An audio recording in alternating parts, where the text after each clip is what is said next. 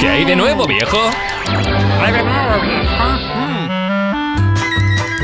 Pues Marta, todo tuyo, fenómeno fan hoy. Pues sí, tenemos fenómeno fan y además, eh, gracias a vosotros, gracias a la inspiración que me dais cada día, porque el otro día pues salió aquí el tema de mamá mía, de si que era mejor la primera que la segunda, en fin. En fin. En Yo he visto la primera, no he visto la segunda, así que no puedo hablar. Bueno, pero hubo el algún caso. oyente que dijo, yo he visto la segunda también, quiero, quiero pensar que la he visto. ¿Mm? Y, y no.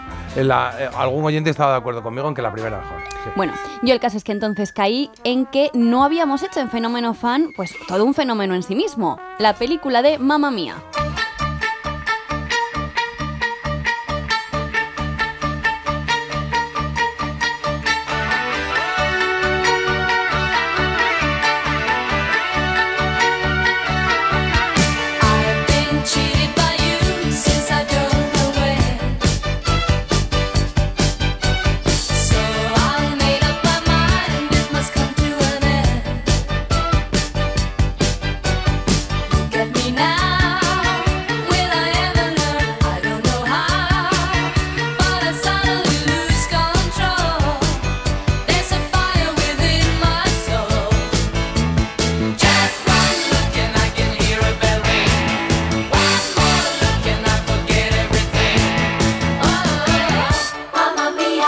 La película basada en el musical de teatro se estrenó en el año 2008 y se convirtió en todo un éxito de taquilla. 2008. 2008, 2008, sí, sí, 2008. Y luego mía. otra vez a Sí, los sí. 10 años la segunda, 2018. Bueno, esta unaba una boda en Grecia con las canciones más famosas de la banda sueca y con una paternidad no del todo resuelta ¿Sí? y que al final, oye, pues es que es lo de menos, nos da igual quién sea el padre. Bueno, ejemplo de ello es que recaudó en taquilla mundial más de 600 millones de dólares y que tuvieron que estrenar, como decimos, una versión en karaoke y 10 años después, la secuela.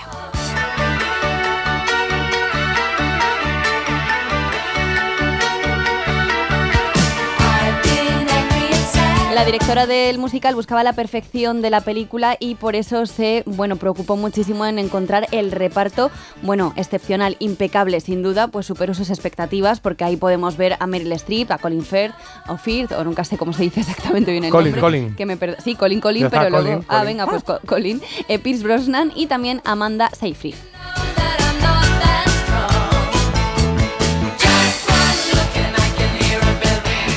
Aunque como ocurre siempre en nuestro fenómeno fan, los protagonistas podrían haber sido otros completamente diferentes. A mí me ha sorprendido sobre todo el caso de Meryl Streep, la madre de la novia, que en un principio iba a estar encarnado por otra actriz. Ah, mira, esto pasa siempre. Pues no lo sé, a ver cuál, Tom Cruise. Ni idea. Tom Cruise siempre sabes que se postula ahí por lo que pueda ocurrir, pero en esta ocasión no va a aparecer entre las opciones. A las que sí que tenemos son a Catherine Zeta-Jones, ¿Sí?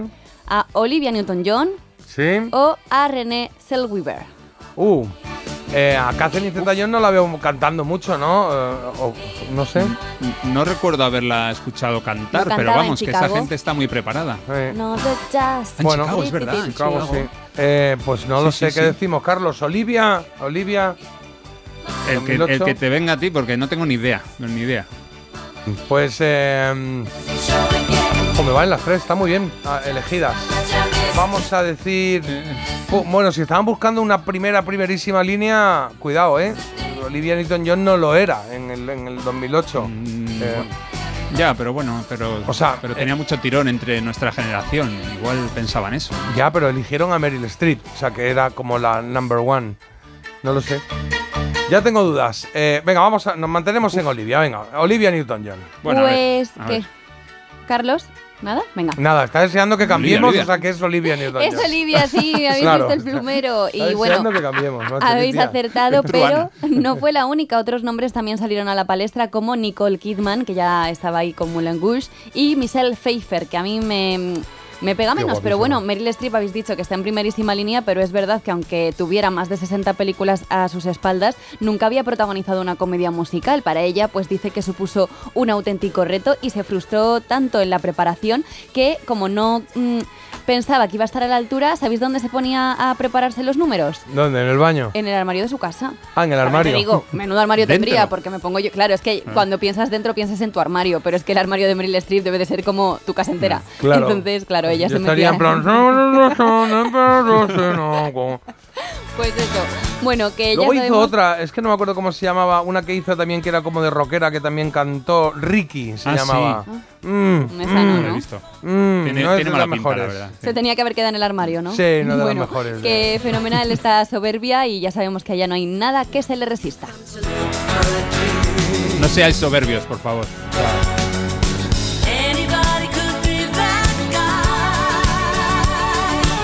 Parte del encanto de esta película, además del elenco, es que transcurre en Grecia, ¿o no? Ya os adelanto que gran parte de la película se rodó en otro sitio que tenéis que adivinar. Venga, vamos.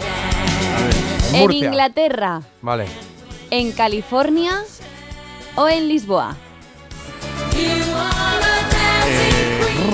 Pues ver, nota. Jota, que se parezca a Grecia. Lisboa, o ¿no? sea, Lisboa.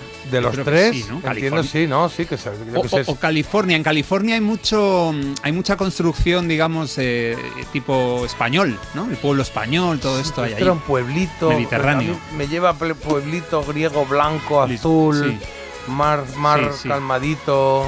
Claro. No Lisboa. lo sé. Lisboa, ¿No? decimos Lisboa. Sí, Lisboa, yo creo que. Venga, vamos a decir. tiene mejor pinta. Igual alguien lo sabe. 620 52 52 52. Vamos Meryl escribe. Meryl.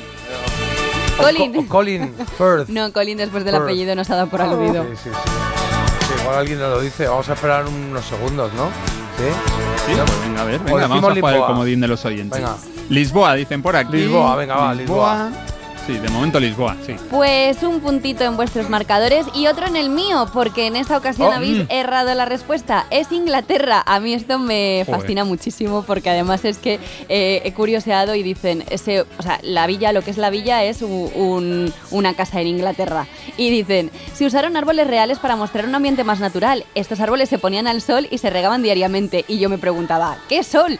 O sea, Claro. ¿qué sol? No hay ¿Y para qué riegas si en está lloviendo? Inglaterra, claro, no entendía nada. Pero sí, sí, parte de la trama O sea, la casa transcurre- es en Inglaterra, no existen. No las casas del pueblito en sí, eso es No, la Grecia. suya, digo. La suya es una casa en Inglaterra. Ah, sí, fíjate, yo pensé, fíjate que yo tenía, no sé por qué, Qué corte. tenía en mente que, que- que era Grecia y que además era de alguna manera un lugar de peregrinación de, de la gente. Que cuando iba allí decía, esta es la casa de mamá mía. Ah, no, casa de mamá Sí, mía no habrá, pero pensaba. pueblo de mamá mía a lo mejor sí. Claro.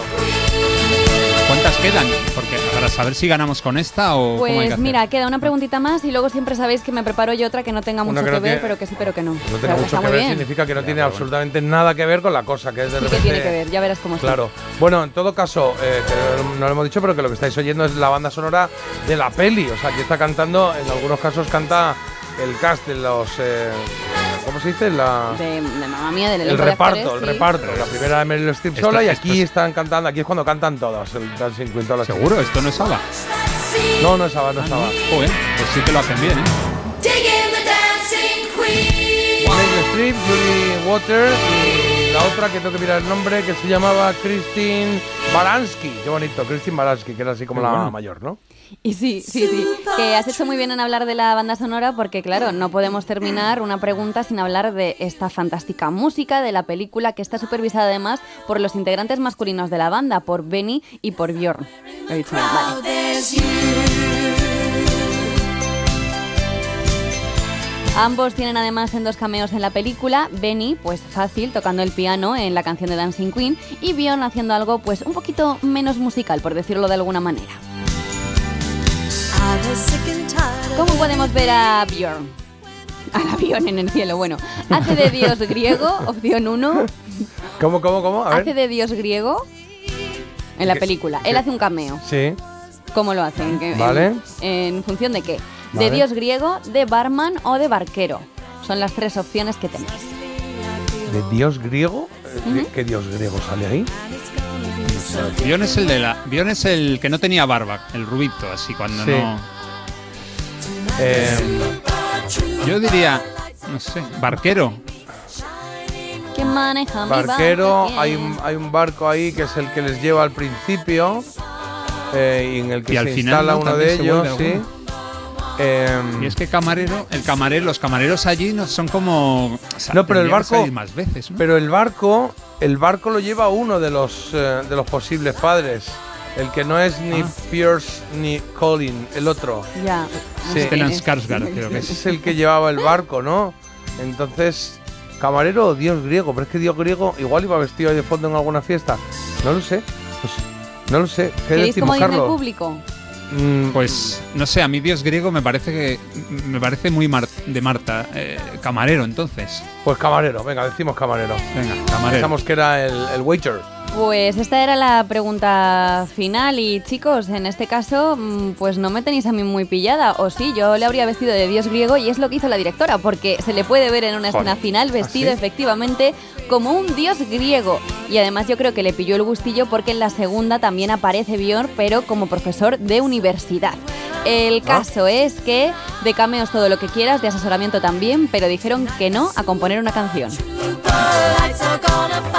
A que no hicieron ninguna Ahora le canción llaman para la Dios- peli. Vale. Claro, les propusieron, dijeron, oye, así optamos al Oscar a Mejor Canción Original y dijeron ellos, ya se Eh. estáis pasando. Y se quitó A Bjorn este, a el- este paso le, le- le van a llamar Bjorn el actor, que también tuvo un pasado musical con un grupito y tal. Ah, pues mira. Ah, no sabía esto. Bueno, pues aprendiendo un poquito más. Voy a poner una canción de la banda sonora que es lentita, pero a mí es una de las que más me gustan de la, la banda sonora. Que es cuando Meryl Streep eh, canta esta canción como mi hija se va, mi hija ya se hace mayor, ¿no? Se me va entre los dedos. Es muy bonita esta canción.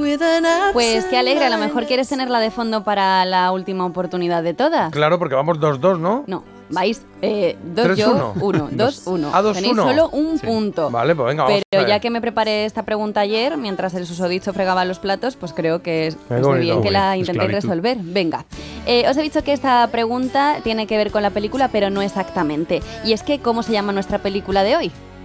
Mamma mía. Así que la cosa tiene que ver con madres. Y si hay una madre que nos haya marcado, además de la madre de Nemo o Bambi, que siempre les da por matarlas, también te digo, no lo entiendo. La es psicosis. la madre de Marco.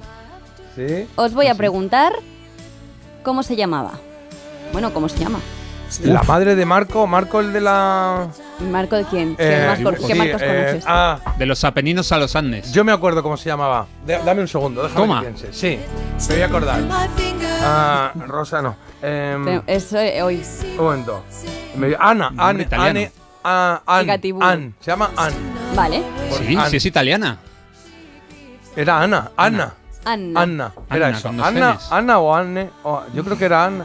No. Anne, a ver si era También me ha vasca. salido Rosa, o sea que no me acuerdo. La de Gartiburu. Ah, eh, me sale Ana, decim- eh, me ha salido, lo que me Bueno, ha a ver, salido a ver. es Ana. Te sale Ana y yo en Sí. las opciones que ni siquiera me has dejado darlas. Ah, que hay porque, opciones. Claro. Joder, macho. tengo Claro. Rosa, tengo Ana y tengo. ¿Qué pasa? ¿Por qué te ríes? Y tengo José. José. Carlos. Y tengo Bjorn.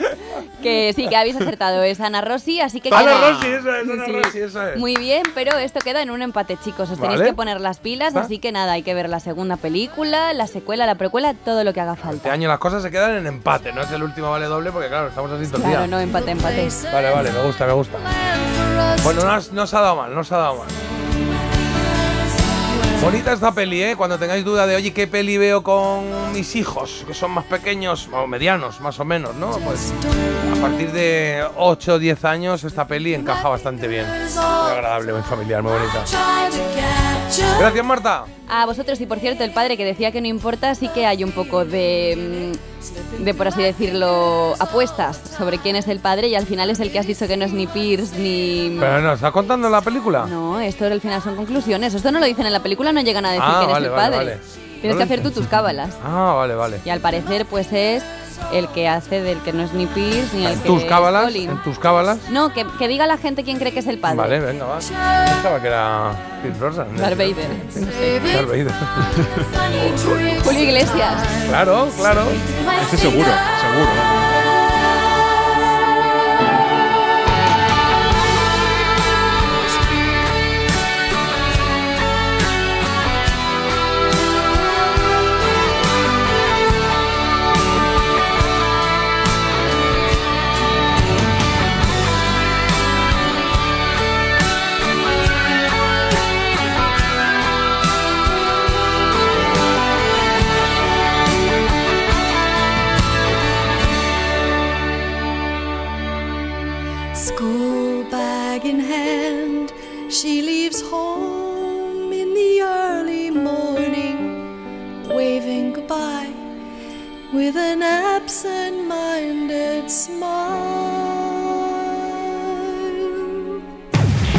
Parece Mentira, el programa más chulérico de las mañanas con J. Abril.